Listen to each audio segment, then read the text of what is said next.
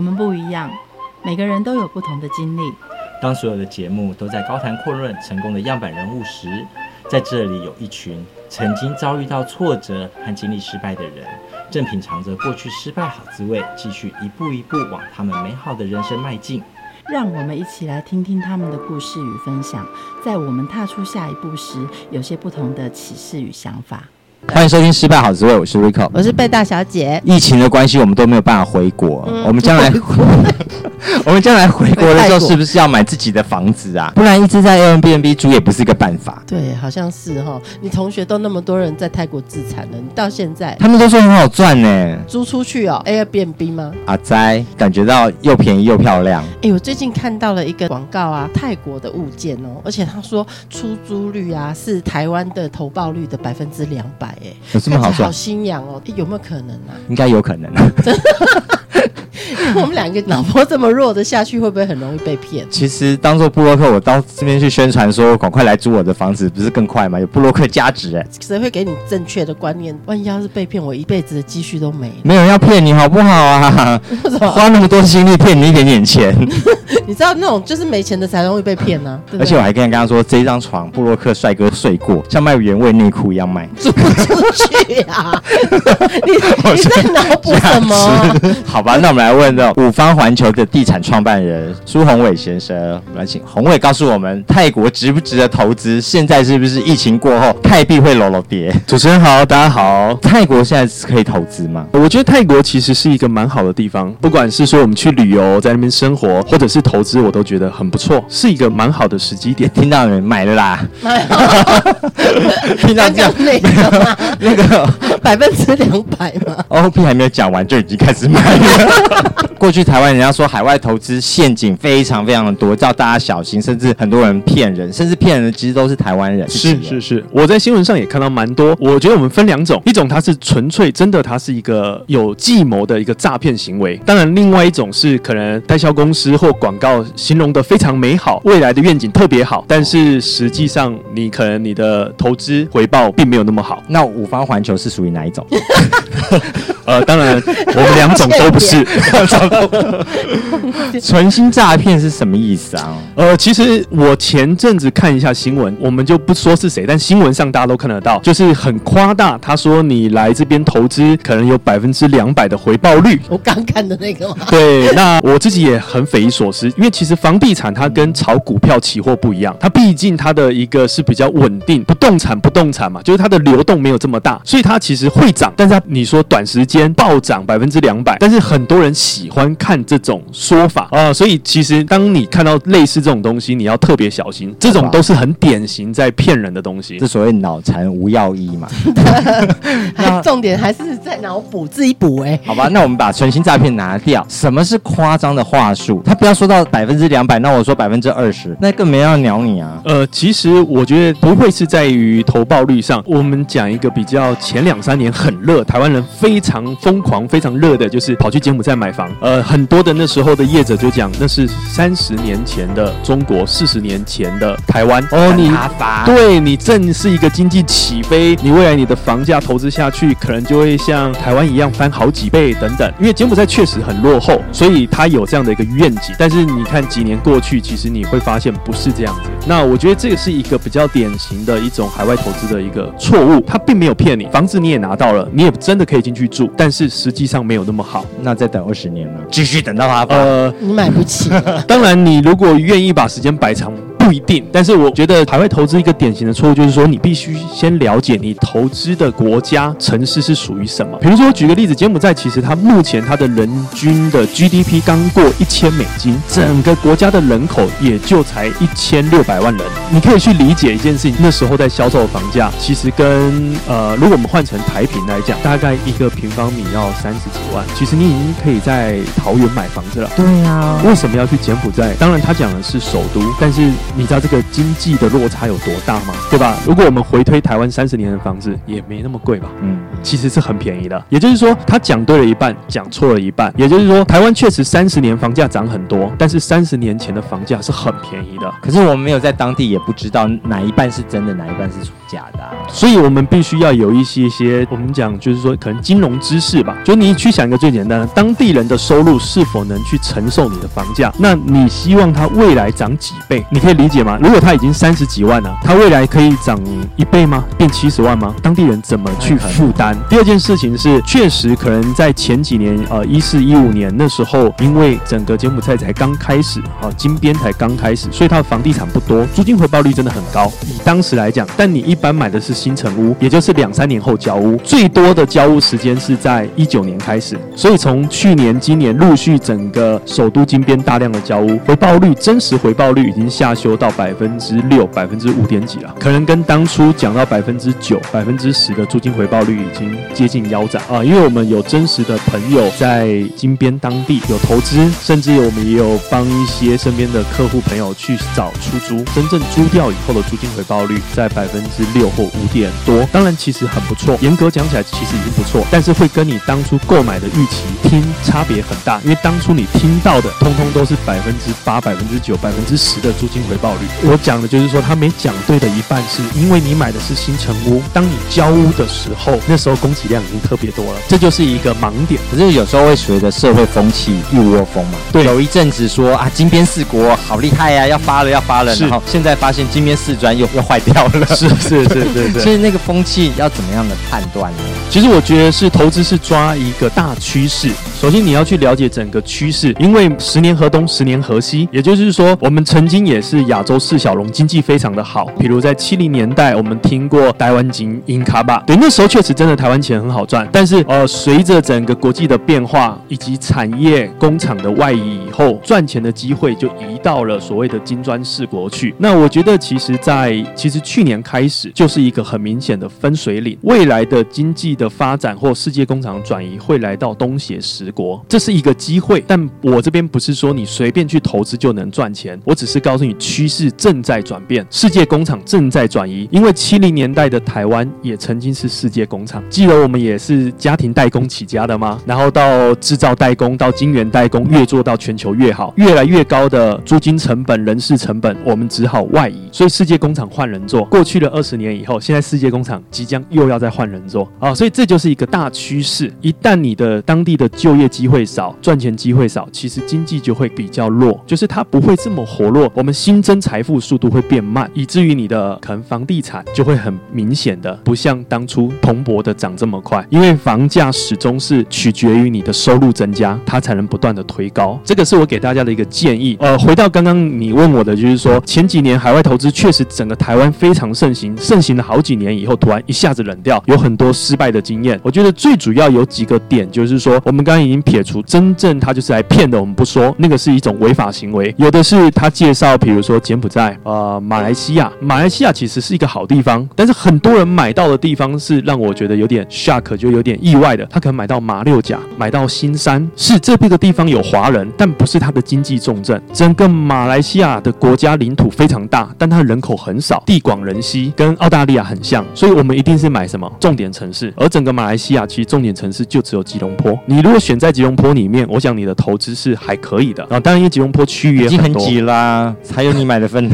呃，其实吉隆坡的幅地也大，那分不同区域，但是我觉得人口密度会是支撑房价很重要的关键。也就是说，台北市挤不挤挤，但是房价就坚挺啊。那你到了中南部，可能地很大，人也没有那么密，它的房价就不会那么高啊。所以其实整个马来西亚也是一样，因为它的地很大，你选在吉隆坡里面的话，其实你的投资是相对安全的。这个就是一个同样是投资马来西亚，但是你投资在马六甲，投资在兰卡威，投资在新山，你的结果绝对不理想，一定没有投资在吉隆坡来的好。可是刚刚你说的像夸大是因为趋势，马六甲、新山难道是没有成长的趋势吗？我们要如何预估那个成长趋势？还有如何判断人家的趋势是夸大还是不夸大？OK，呃，其实我觉得任何的地方它都会有话题。对，他会去想一个话题，想一个趋势，甚至有的人讲这个是未来的新市镇。当然，台湾也很多在讲这种呃新市镇，呃什么，甚至说新副都心，或者是未来的卫星城市，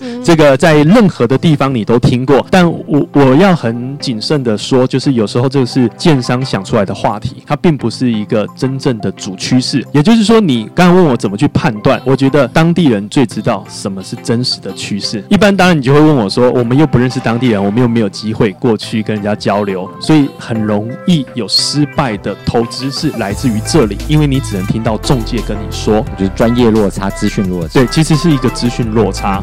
哦，所以其实你说整个大体的趋势，我就给你一个最简单。如果你没有办法跟当地人沟通，你就用一个你在网络上，或者是你用尝试判断就可以判断。世界五百强的企业，他如果要去马来西亚设总部，你会选择在吉隆坡还是去马六甲设总部？吉隆坡啊。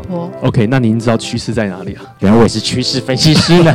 因为有就业机会的地方，才会带动人流、金流、物流。如果没有就业的地方，那人也少进去，金流就会少进去，那你这边的投资的机会就很小。很多人会说啊，这个是未来的一个科技城、工业产区或什么，这是有风险的。台湾的园区的概念，对，园区的概念、经济特区的概念，做得成非常好，做不成就是养蚊子。通常百分之八十是做不成，因为产业的聚集它是牵涉的层面很广，所以我们一言两语讲得清楚的，它的上下游的产业链、陆海空的交通、它的关税、它的一个配套，它其实是一个很复杂的过过程，才能聚集今天的一个经济特区的发展起来啊。所以不是说我们有心去开发这个经济特区就会起来，因为任何的一个产业一移动，它牵涉的上下游是数百家公司工厂，你要整个移动，要整个造就一个经济工业园区成功，没有个十年很难完成的。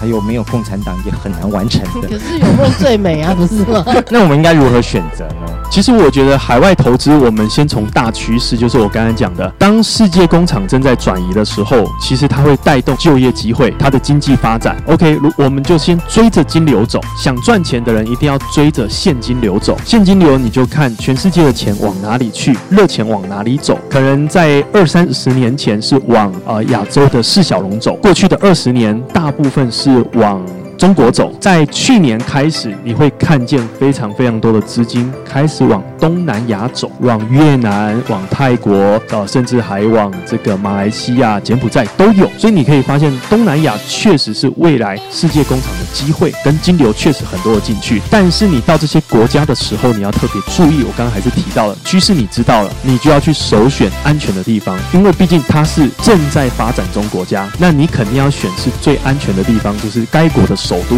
我觉得这是最理想的啊，所以就刚刚回到刚刚例子，马来西亚的话，我建议你就去到吉隆坡，对吧？当然还要看区域啦，哈，因为毕竟任何的首都都很大。很多人也会问，那柬埔寨会是投资首都金边呢？那又回到我第二个问题了，你要去了解当地的人均，对吧？因为它的人均才一千美金，是非常穷的国家。那你会知道很多的业者跟你聊到，就是说他们贫富差距很大，是真的很大，我承认。但有钱人住别墅不会买你的 condo，也就是。你不肯买一个房子租给那些有钱人，他好几栋别墅啊，他干嘛来租你这个小康豆？也就是说，我们的房产最终不管你租或卖，都是卖给中产阶级。好，那柬埔寨中产阶级如何买得起你现在的房价？因为他的收入确实还太低了，所以这个就是一个盲点。我会给大家这样的一个建议，就是说你去做一个对比，你宁可选择是东协十国这么多十个国家，哎，你为什么不选稍微好一点的？比如说像越南、泰国、马来西亚，三个是属于经济。比较稳定，人口比较多，比较蓬勃的，比如说像现在的辽国、现在的缅甸、现在的柬埔寨，它不管从法律、从治安、从经济都非常的差，那你就暂时先不要选嘛。我们用删去法来选嘛。比如说菲律宾也蛮多人去，但菲律宾有一个问题就是什么？它的枪支毒品非常泛滥，而且它的国家是很碎片化的，也就是它的人口密度不会很聚集起来。所以其实，在菲律宾来讲，我觉得经济也不行，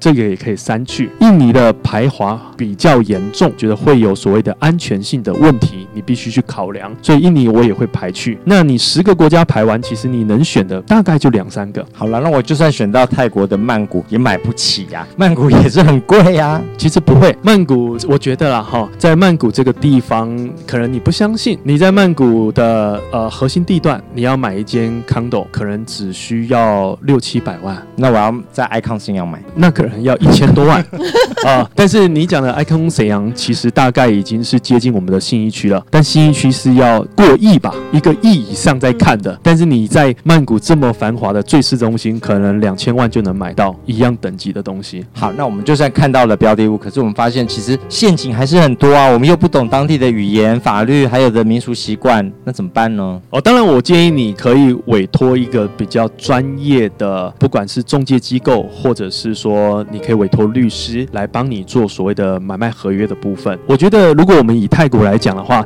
或马来西亚也好，其实他们都是属于比较偏向英联邦的法系哦，所以他们在法律上其实是很诚信、很成熟的。这就我刚刚讲到东协十国，你要先去选择法律比较健全的国家。马来西亚本来就是英联邦国家，那泰国算不是英联邦国家，但泰国大部分的整个法律系统是英美法系，所以它的整个法律的系统是很健全的了。我觉得要特别注意有一个小小的地方，也是一个陷阱，就是说你去投这个房地产，你的合同是否是直接跟开发商签，包含你的房款是否是直接汇给开发商的账户，因为很多人可能搞不清楚，合同看起来是开发商出，OK 没问题，但钱。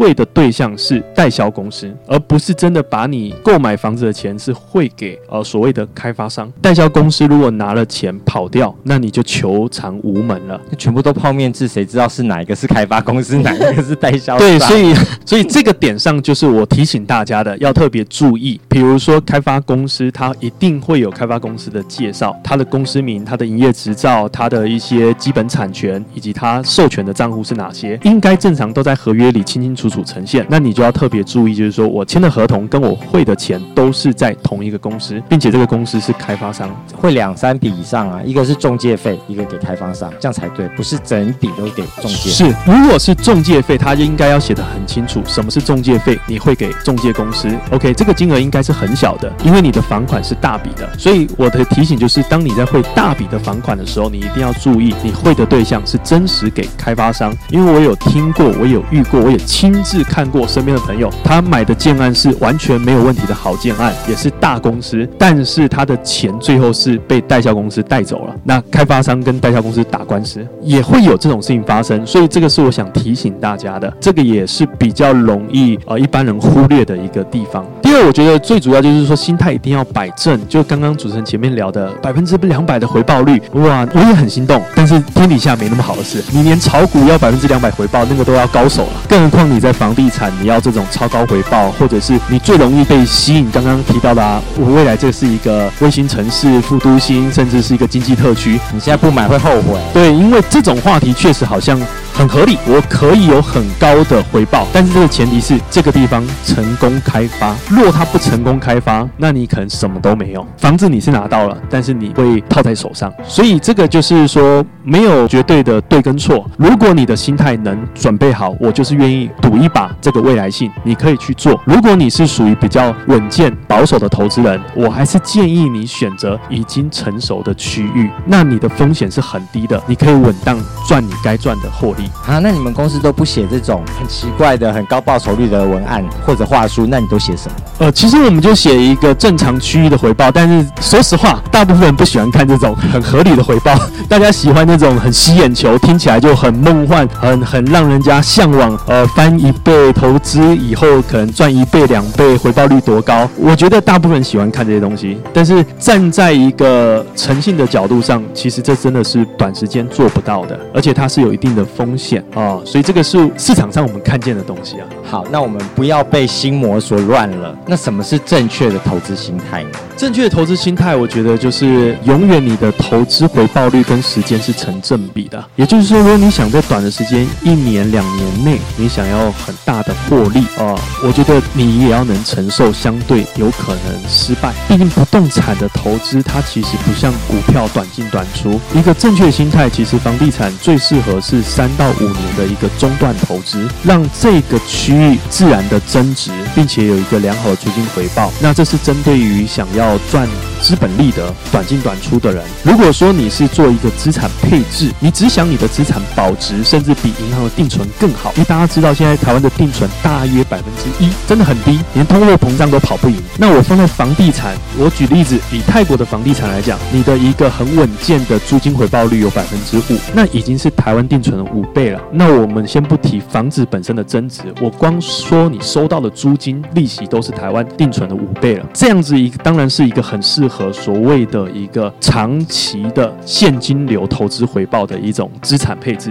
所以两种方式不一样，一种是要赚资本利得，一种是我要有一个资产的保值，并且有现金流回报。那我觉得，如果你的资金上是允许的，其实第二种方式对你来讲，你根本不用去担心今年房价涨，明年房价跌，因为你的租金回报很稳定，你持续在收租。房子是这样子，只要你选对地段，选对城市，摆越久，它赚越多。我必须讲，房子本身它会自然的增值，是因为大家知道全世界都在印钞，所以每年都会有基础的通货膨胀，所以你的房子自然涨，这是很正常的。电视上可能你也会常常听到说，哦，你看台湾的房价过去二十年、十年涨多少，但台湾过去十年、二十年钱印多少？钱去哪里？当然是去土地跟房子啊，不然去哪里？我们那你的你的食物、蔬菜、水果，你早就涨到你受不了了。所以全世界印钞的过程中，要有个地方去放这些财富，大部分就放在土地跟。房地产，整个海外投资应该具备哪些正确的心态？分享一下，就是说，不管你今天你是在台湾想要投资房子，或者是你想到海外，不变的几个心法就是：第一，你要去了解你这个城市这个区域是否是人口的净流入区域哦。人口的净流入很重要，因为房子它毕竟它是给人住的，有人住它就会产生现金流。如果你非常有钱，你囤房，你租不租都没关系，我们另当别结论。这种人毕竟是占少数，我们大部分投资是希望。说有租金回报嘛，所以你一定要去了解你的地方是否人口净流入，你的租金就收得好。第二就是以后你卖的时候才会有接盘人，因为这个地方是净流入的，代表大家喜欢来到这个城市或这个区域来住来买房，这是第一个。第二就是你要特别去注意，就是就业机会。为什么这个区域好？为什么这个城市好？你不能是凭空想象。大部分百分之九十的人都还是需要工作，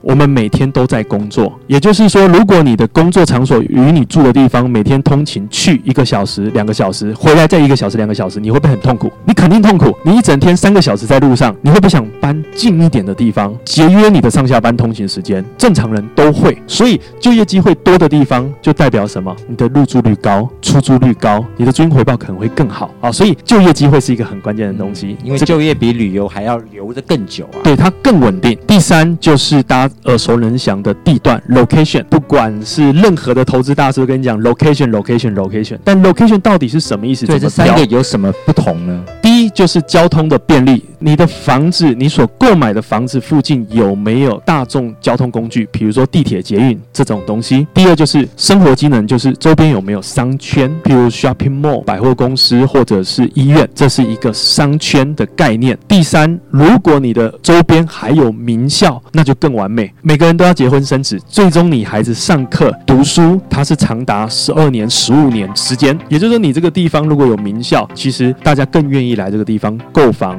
住房。所以，location 如果这三个你都备齐了，我想你的房产投资应该是蛮好的。如果这三个都备齐，早就被人家抢走了。对，所以当然你就要去找哈，这个就要去找。第三个是我们讲投资，应该是讲未来。如果看到是未来有没有这些发展性嘛？现在可能没有，可是发现可能未来那边要坐地铁是可以考。啊，当然，当然，当然，是的，是的，对。所以就是说，location 的定义我给大家，你可以去买现在成熟已有的，你也可以去买明确你已经看见它在施工，它真的会完成的，那你可以提前入住，这是没问题的。可常常政策急转弯呢，哦，所以就觉得啊，内湖因为有捷运的，赶快买，发现你们好烂的捷运。呃，所以其实就是它有伴随一定的风险。刚刚我也提到，就是说，哦，我们讲的所谓的什么城市计划、副都心，或者是说，呃，一个特区，它确实是有可能有风险，甚至说它到成熟需要五到十年。那这个是你要能忍受的。所以这又回到刚刚一个正确的心态。如果说你的心理预期是我不能接受这么久，我会建议你直接选成熟的地段，已经配齐了，这些东西已经是成熟了。那当然你可能付出的代价会稍微高昂一点点。如果你是想要赚一个未来增值的机会，那你就需要有一个等待期。你先给自己一个良好的心理建设，比如说我可以等待个五年、八年，OK，你的资金是可以放这么久，你已经有预期了。那我想你只要等得住，最终它还是会很好，让你满意。好，所以地段是这样来判断的。第四个就是所谓的租售比，大家可能也常常听过，或者是说不是很理解。那其实一般租售比的意思就是说，你买这个房子的总价除上你每个月的租金，那你可以去换算你需要多少个月收得回来你的投资。款在一个国际间比较合理的区间，大约是在两百个月到三百个月，也就是说三百个月以内的房子投资都可以是很好。越接近两百，代表你买到的真的是一个很有价值的房子。超过三百五，就是开始这个房价有点虚高了。那越高就越离谱嘛。所以大家知道，其实台北也好，呃，或者我们讲一些什么北京、上海、深圳，那都是非常离谱，可能租售比都来到五百、六百。也就是说，你的房子四十年。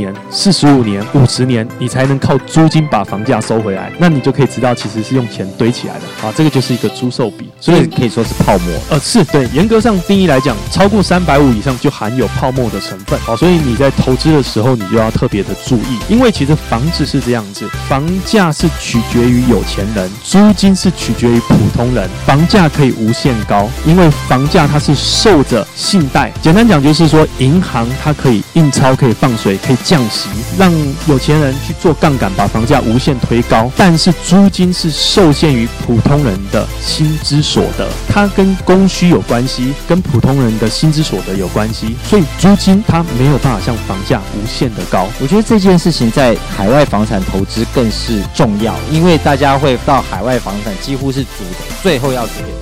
是是，所以它的那个租金比会很高。以泰国来说，或是以马来西亚，他们的薪资是更低的。在租任的这个市场上，其实是租方的一个市场，你要随着他的薪资再往下掉，那租任比就会更离谱。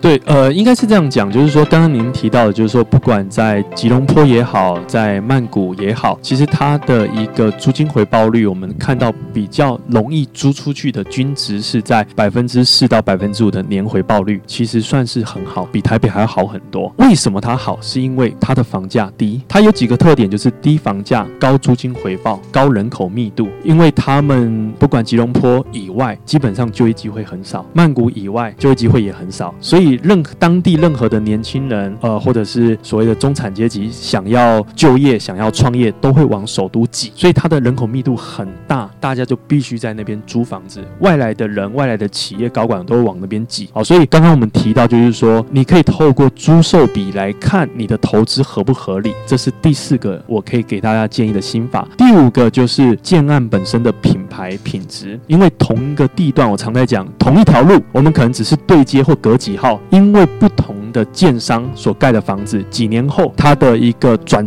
转手率跟它的增值率是完全不一样的，这就是要品牌的效应。好，所以这五个东西你如果都把它关注好，我不能说你百分之百成功，但是你至少百分之九十五你的投资是成功的。刚刚提到建案的本身的品牌品质，其实，在台湾你还知道哦哪些的建商出过事，哪些建商不错，可在海外你其实更难了解嘛，因为全部都是外来的投资或者是国际上的一个投资品牌。对，那我们怎么样来选择所谓的优良的房产服务公司？首先，我会建议最好是选择在地化的公司，就是它是生根在该国那个城市，它长期的了解当地的文化、经济，然后以及人的习惯啊，习惯是很重要。它长期居住在那边，对你来讲，当然你往后的服务就方便，你很容易找到他来为你服务哦。所以我会建议，就是说，如果可以，如果允许，你是找在当地长期定居，或者就是这个公司就是当地化的公司。对，因为为了要语言通，我们可能会选择台商在那边嘛。嗯嗯。但是台商要住在那边多久才能叫做懂得在地化？我觉得一般，如果真正长期居住在那边三年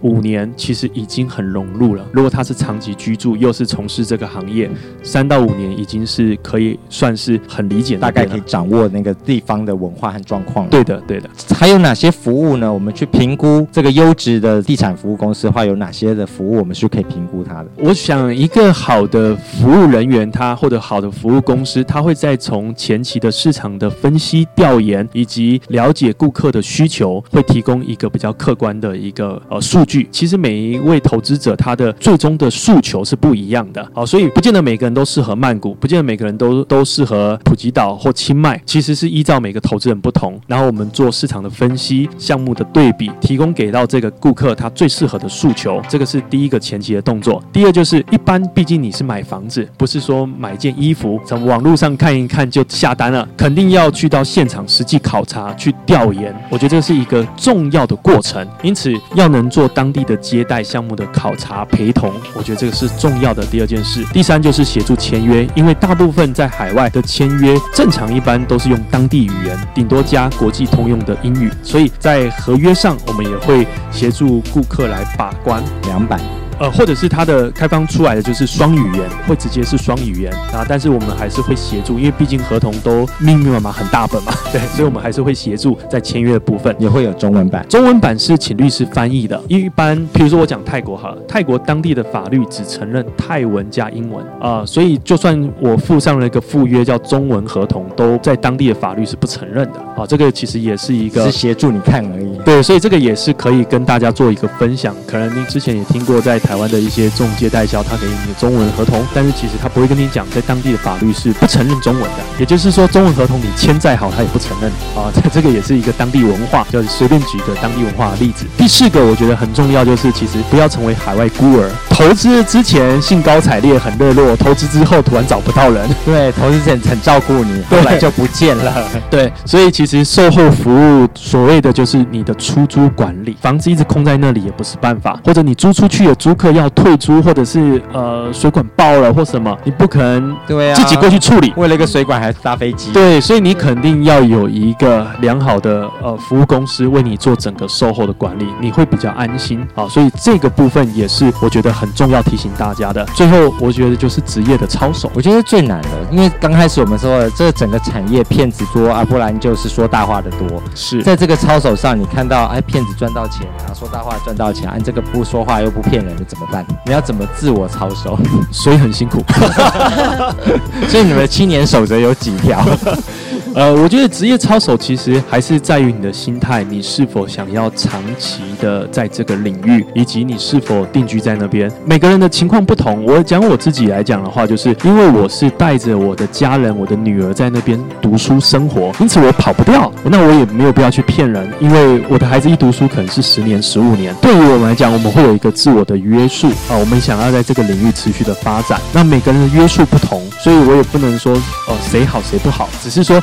我刚刚建议就是说，你自己如果能多懂一些东西，然后再用一些角度去判断，你就不容易被骗。所以叫那些贵妇团去问的时候，先问代销公司，请问你儿子住哪一间？读哪一间学校？哪间学校？哪间学校？甚至甚至还有一个很好玩的，就是呃，你可以问他，那你自己在那个地方有买房吗？比如说他说吉隆坡好，请问你有买吗？泰国好，你有买吗？是如果说他的资金上不允许买，那当然另当别论。但大部分做一定够久的时间，其实应该多多少少都有这样的资金能力。嗯，甚至因为你长期在那边居住，你肯定看好嘛。如果你自己不敢投资，你尽叫别人投资，我说我很看好，这个有点是昧着良心做啊、呃。对，所以其实你也可以用这个角度来做一点点小小的判断，但没有绝对，这也是没错的。这些化妆品你画就好，画不到我身上，就是这种道理。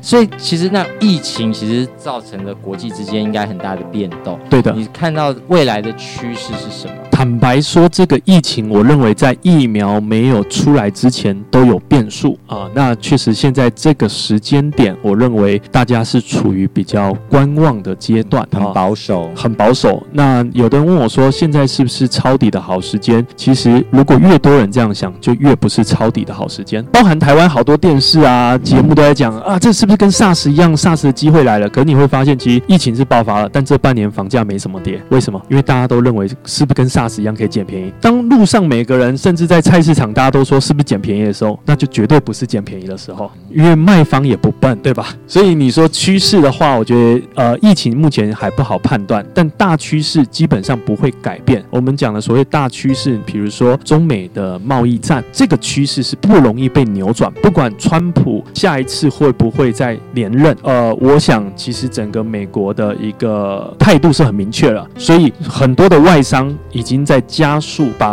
工厂转移出来了。那他能去哪里？工厂只能去劳动力更便宜的地方，因为资本是逐利的嘛。所以我会讲，就是说趋势不会变的东西是资本逐利。他把世界工厂转出来的时候，只能去劳动力更便宜的地方，所以就是在东协十国。东协十国一旦有这些外资带热钱进去，至少就业率增加了，对吧？一去一进去可能是三十个、三十万、五十万、一百万的就业岗位，它一定会带动就业率，当地人的技术薪资会成长。那再来就是这些进去的呃整个产业总要在那边建设，要消费，那整个城市就被带动，经济就被带动。其实都是这样，每个国家都经历过这样的阶段，所以这个大趋势是看得见。第二个是什么？全世界在讲人口老化，可是东协的人口特别年轻，因为它生得多，所以未来它至少二十年以内不会有劳动力短缺。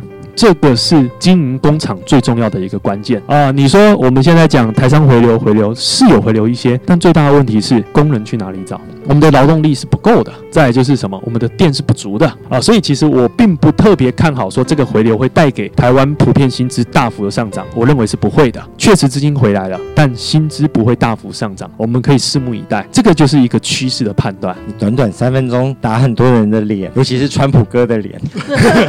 他说他所有的中国的企业要回美国，他们有说去东南亚，但不太可能，因为美国太贵啦。是，但是呃，川普可能会把重要的战略物资强迫性回到美国，但是非重要的战略物资，它是允许你迁出到其他国家的。它还是一个资本逐利的一个国家。对，其实你注意看，不管韩国跟日本，都大量的从中国迁出，并且他们已经去到东南亚，各自去各自熟悉的地方，这是你看得到的东西。那你在海外房产投资这么多年，你自己立于不败的投资的经典语录是什么？我觉得是这样，我看到一个现象，大家都希望自己是最聪明的投资者，买股票就希望卖在最高点，买在最低点；投资房子就希望找到一百分的房子。但我要告诉大家，没有一百分的房子，只要有八十分就值得你投资。因为很多人的盲点是我要一直看，一直看。当你看了这么多的时候，其实你已经第一，你已经看花了；第二，你可能失去商机了。对，miss 掉原本最好的那个，你只能退而求其次。当然，我觉得这个不知道是不是跟媒体的教育也有关系，就是说啊，你买房之前要先看个三十间、五十间、